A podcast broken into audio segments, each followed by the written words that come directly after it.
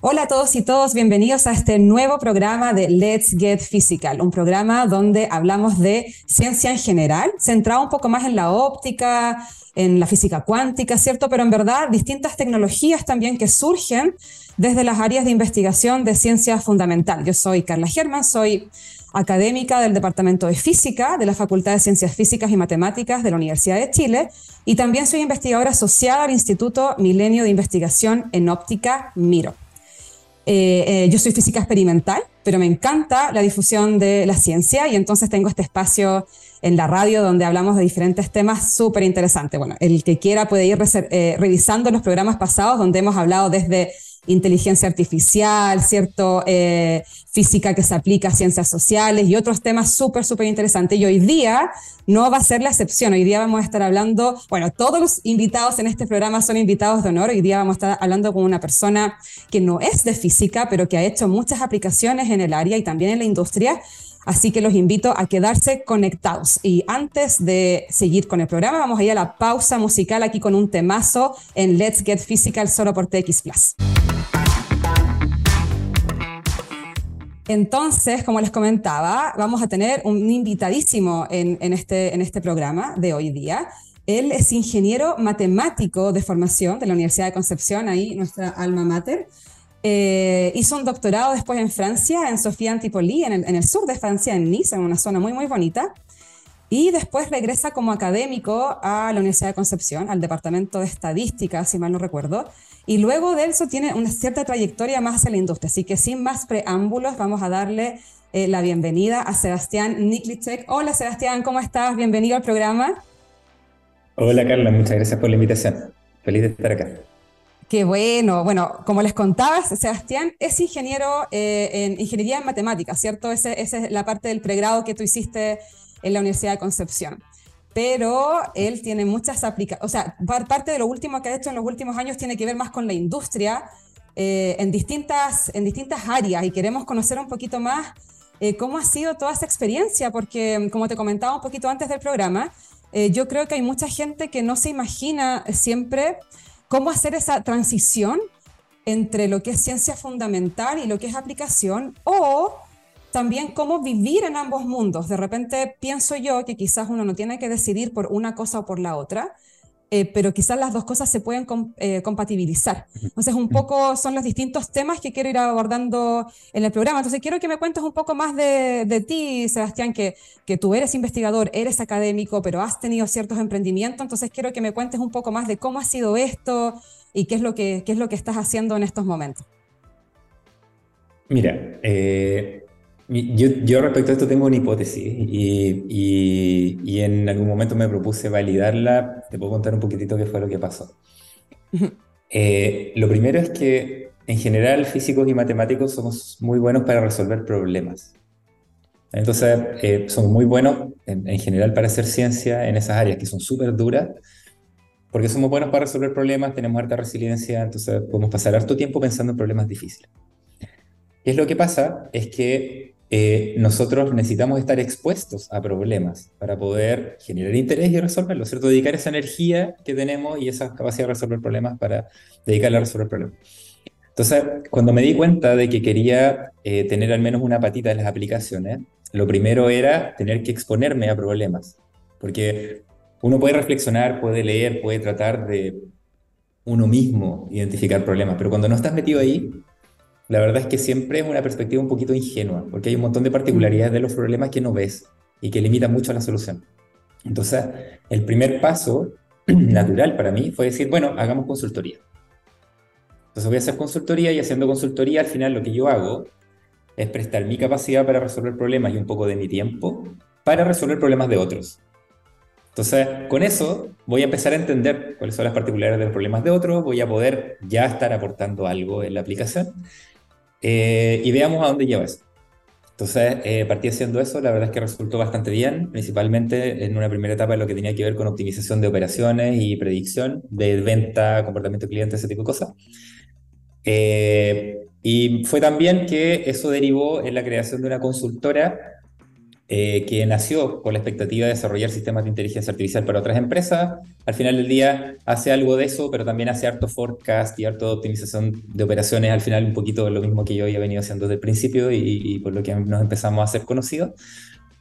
Eh, entonces, eso ya nos expuso a, distintos tipos de aprendizaje. O sea, eh, cosas que tienen que ver con, por ejemplo, habilidades empresariales. ¿Cómo gestionas una empresa?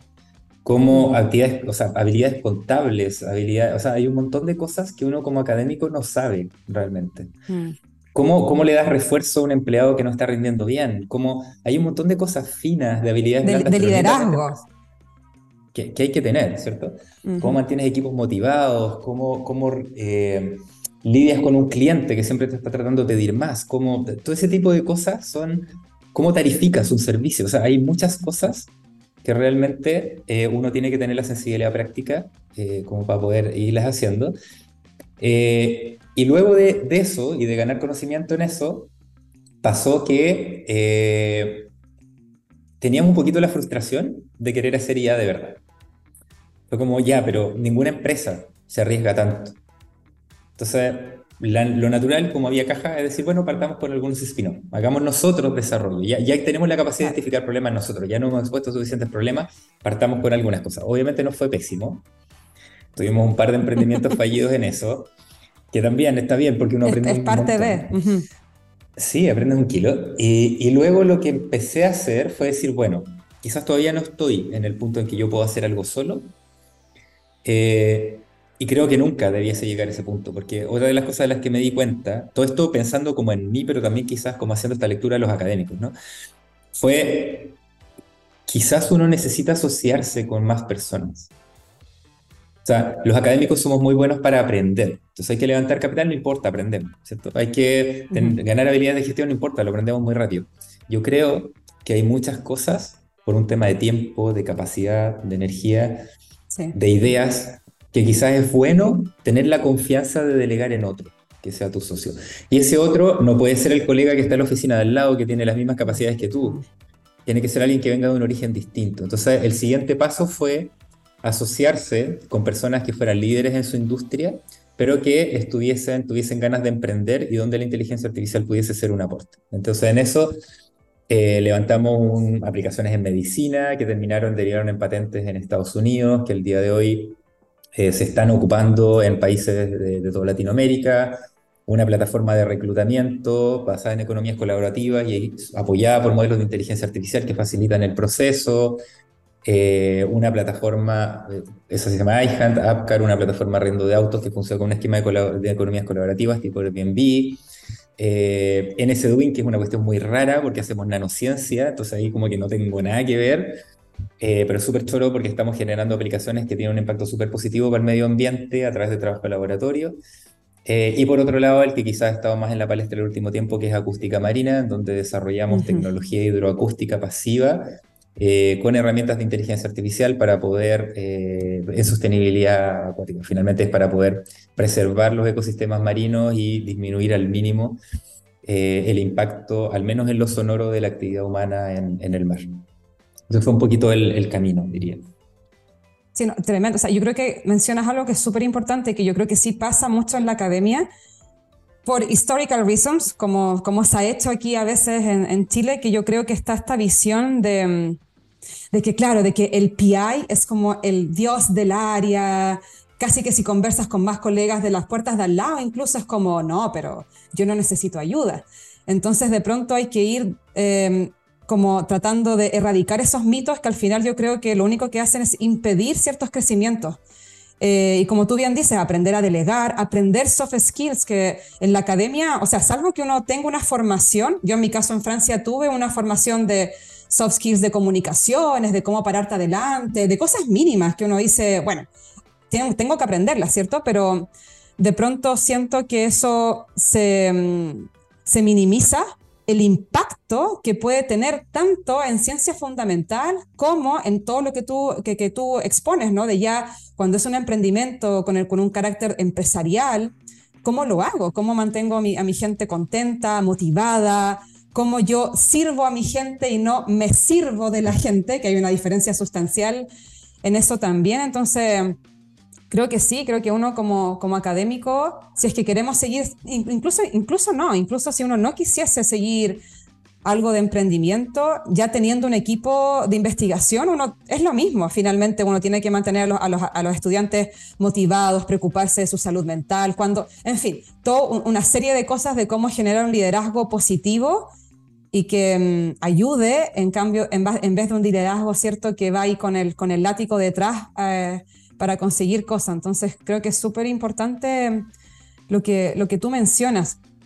Eh, otra de las cosas que queríamos preguntar en este programa era cómo tú llegaste a interesarte por la ingeniería matemática. Para la gente que no, nos, ¿cierto? que no conoce quizás tanto el área, a mi juicio, eh, habiendo estudiado en la UDEC y conociendo el programa de ingeniería matemática, es peludísima de aquí a China. O sea, yo me acuerdo que si nosotros llegábamos a cálculo 4, que era como cálculo complejo, yo me acuerdo que para ustedes era como el desde, y de ahí partían con real 1, real 2, unas cuestiones chino mandarín para mucha gente. Entonces, ¿cómo, cómo llegaste tú a interesarte por esta carrera? ¿Fue fortuito? Eh, ¿cómo, ¿Cómo llegaste a interesarte por, por ese tipo de ingeniería en particular? Porque podría haber sido cualquier otra, ¿no? Sí, yo, yo soy eh, firme creyente de que quizás a los 18 uno no tiene tan claro lo que quiere hacer. 100%. Eh, y, y, te mentiría si te dijera que, que no era mi caso. Eh, yo creo que tuve bastante suerte, o sea, en el colegio tuve una formación bastante poco habitual. Un colegio que extrapoló la metodología Montessori, incluso en ciencia media, fue el primero que se atrevió a hacer eso en toda Latinoamérica.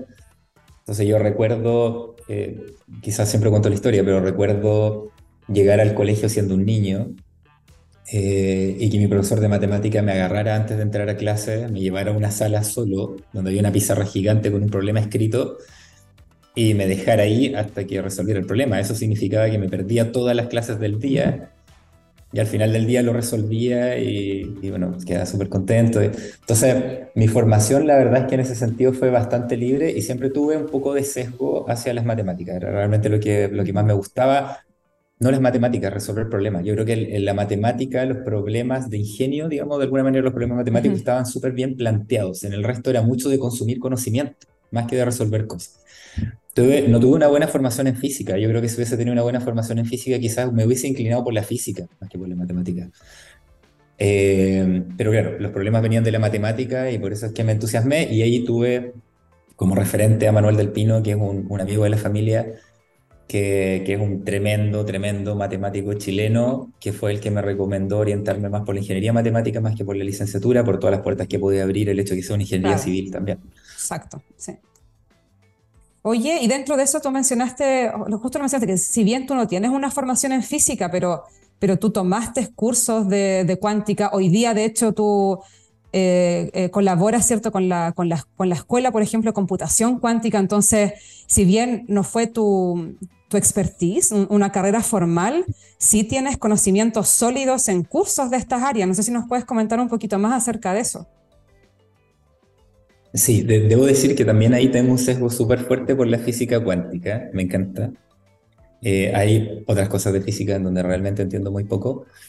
Eh, efectivamente, durante el pregrado tuve la fortuna de poder tomar un curso de, física cuántica, entiendo que es el introductorio, tampoco me compliqué mucho la vida, eh, pero eso me permitió introducirme un poco en el área y luego volviendo a la Universidad de Concepción tuve también la buena, la buena fortuna de reencontrarme con quien fue mi profesor en ese curso, eh, con quien desarrollamos una muy bonita relación eh, y hemos podido colaborar. Entonces eso me ha llevado a, estudiar los temas más en profundidad y sobre todo también a poder vincular luego la matemática, que la física finalmente cuántica también es una teoría matemática en sí misma, pero poder vincular un poquito los aspectos de la matemática más tradicional para poder transcribir algunos de los desarrollos que ya existen a este, a este nuevo formalismo.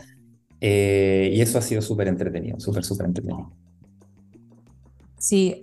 Eh, dentro de lo, que tú, de lo que tú nos comentas, ¿cómo o qué consejo tú le darías a la gente que está, por ejemplo, ahora terminando algún pregrado, ya sea en ingeniería o en ciencias, ¿cierto? Que igual son mundos distintos, pero eh, ¿Qué consejo les darías a ellos si es que en verdad ellos, por ejemplo, no se ven en la academia per se?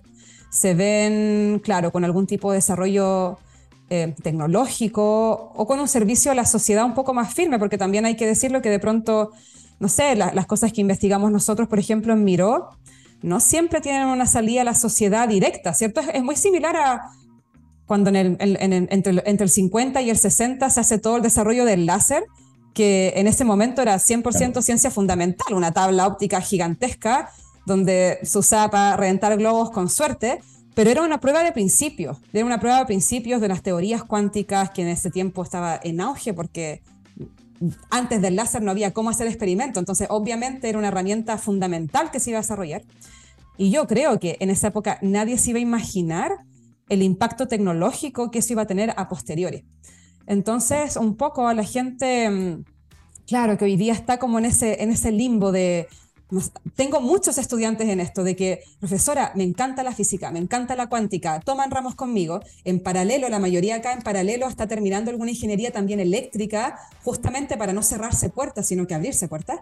Pero llega un momento en el que están terminando licenciatura, terminando la carrera, que llega la pregunta del millón, ¿y ahora qué hago? Porque me encanta la ciencia, pero hoy en día conseguir algún lugar de académico en la universidad está muy difícil casi que hay que mandar un, un mercenario, ¿no? Entonces, eh, se ven en esta disyuntiva de que si bien me gusta esto, en verdad va a estar muy difícil. Y, y, por otro lado, también quiero hacer un aporte a la sociedad. Entonces, en el fondo, ¿qué consejo tú le darías a esta gente? ¿Qué seguir? ¿Sigo un máster o después me van a decir, no, está sobrecalificado? ¿Para qué decir de un doctorado, cierto? Entonces, un poco en esa línea, ¿qué, qué, le, qué le recomiendas tú a la audiencia que nos puede estar escuchando en estos momentos? Mira, es súper difícil la pregunta. Yo creo que, eh, a ver, casi, casi como en términos de coaching, yo creo que es fundamental eh, que uno tome un poco el control de su futuro, dicho de alguna forma. Entonces, mm.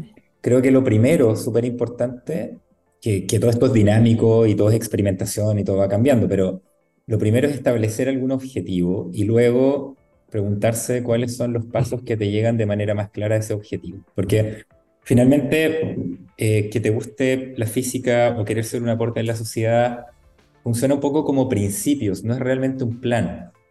¿no? Todavía es muy difuso. Entonces, yo creo que lo primero es establecer eh, qué es lo que quiero hacer, de alguna manera, como primer intento. ¿Y qué es lo que necesito? ¿Qué es lo que me falta para, para poder hacerlo de manera efectiva qué habilidades tengo que desarrollar.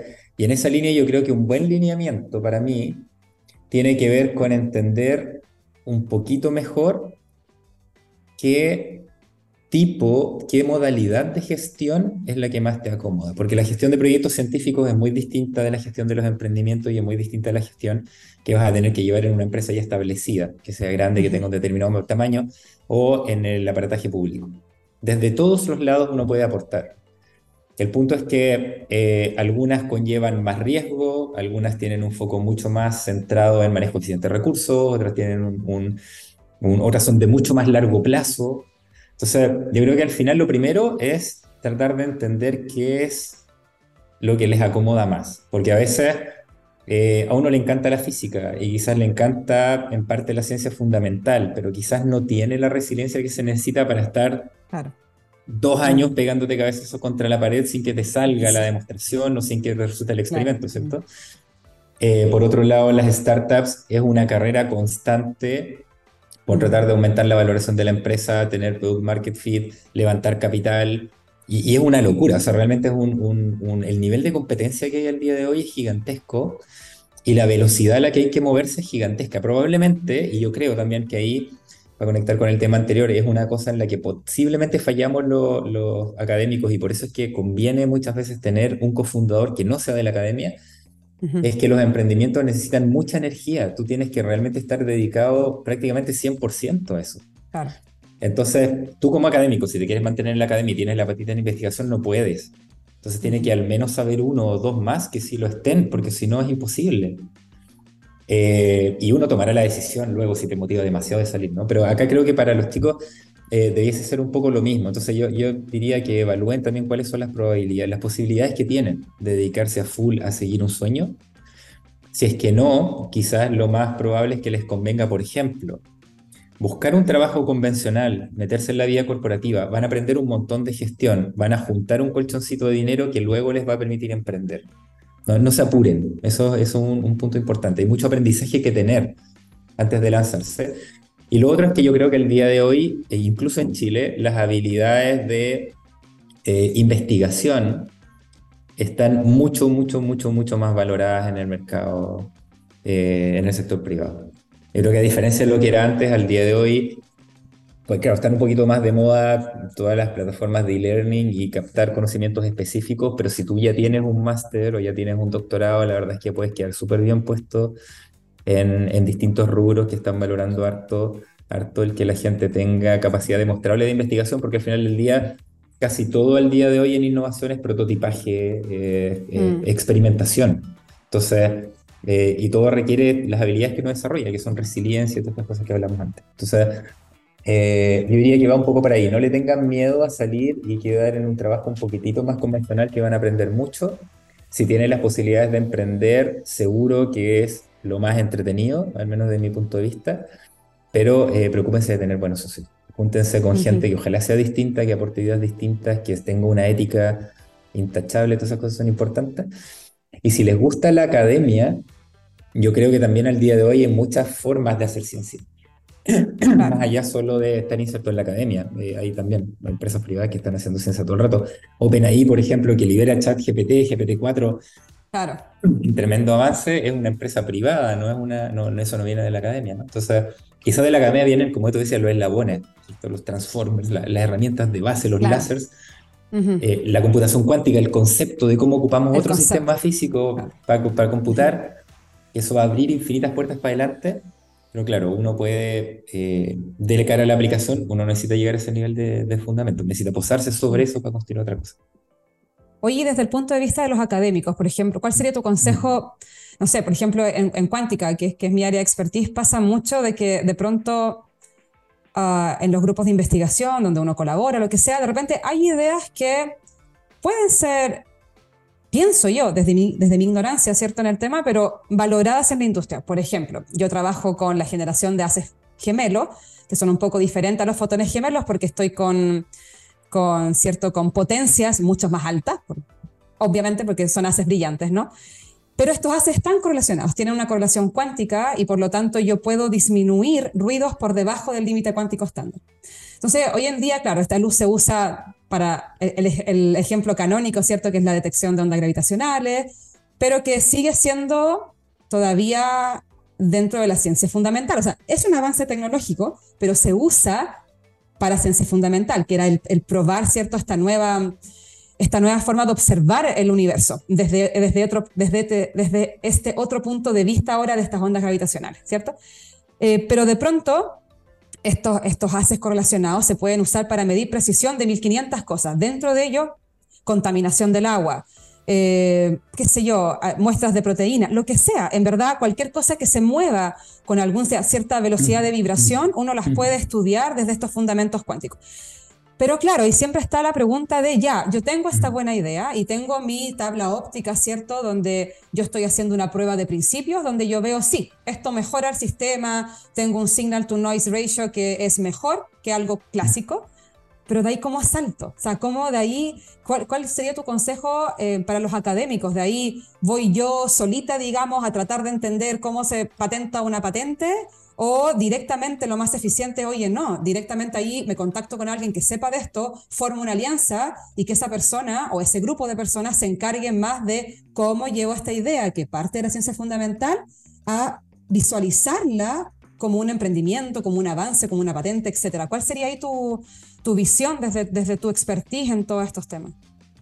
Mira, es una, una súper buena pregunta. Yo, yo creo que depende de lo que quieras hacer.